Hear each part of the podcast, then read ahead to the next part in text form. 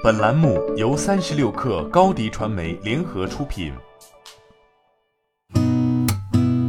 八点一刻，听互联网圈的新鲜事儿。今天是二零二零年十一月十九号，星期四。您好，我是金盛。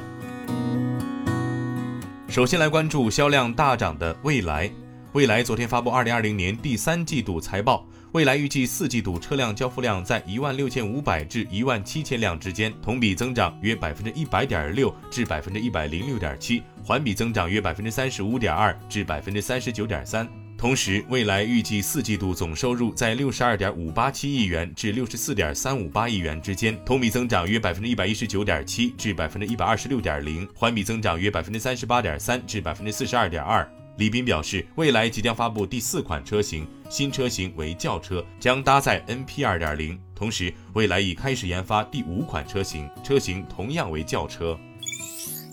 近日，农业农村部农村合作经济指导司与滴滴旗下社区电商诚心优选签署合作协议，双方将探索创新社区电商和农民合作社之间的合作模式，在农产品采购、冷链仓储、品牌推广等方面进行对接，共同推动农民合作社产品直达社区。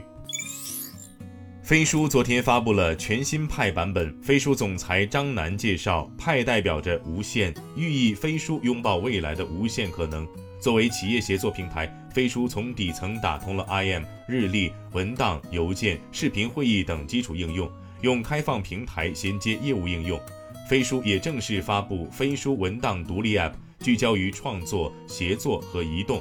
张楠表示。以前文档里主要是文字、表格等静态的文本内容，现在内容表达的形态更加丰富，用户可以在飞书文档中插入一切，包括音视频、文件、表格、流程图、投票、沟通群等。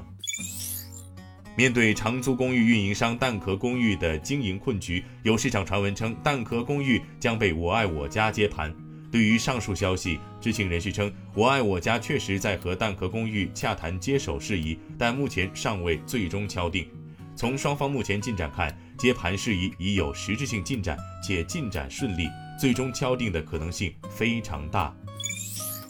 天眼查数据显示，中国目前有六点二万家经营范围含宠物美容，其中注册资本在一百万以内的宠物美容相关企业占比为百分之八十点七九。注册资本在一千万以上的相关企业占比为百分之二点一五。从地域分布来看，中国宠物美容相关企业数量排在前三的省份分别是广东、江苏和山东。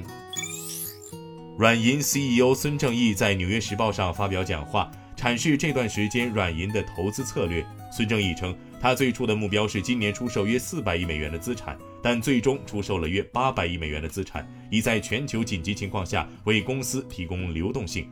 二零一九年，软银净亏损八十九亿美元，创下成立以来最差业绩的软银，在今年也依然没有能够幸免于难。最近几个月，软银加注了科技股投资。软银专门为管理科技股投资而设立的新部门 SB North Star，至今为止已累积了三十七亿美元的交易亏损。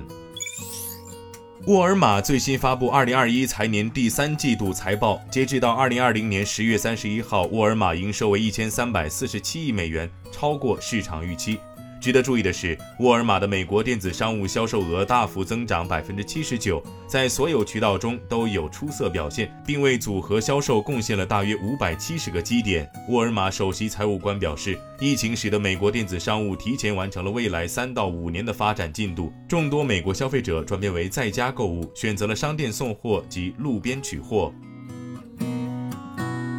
今天咱们就先聊到这儿。编辑崔彦东，我是金盛八点一刻，咱们明天见。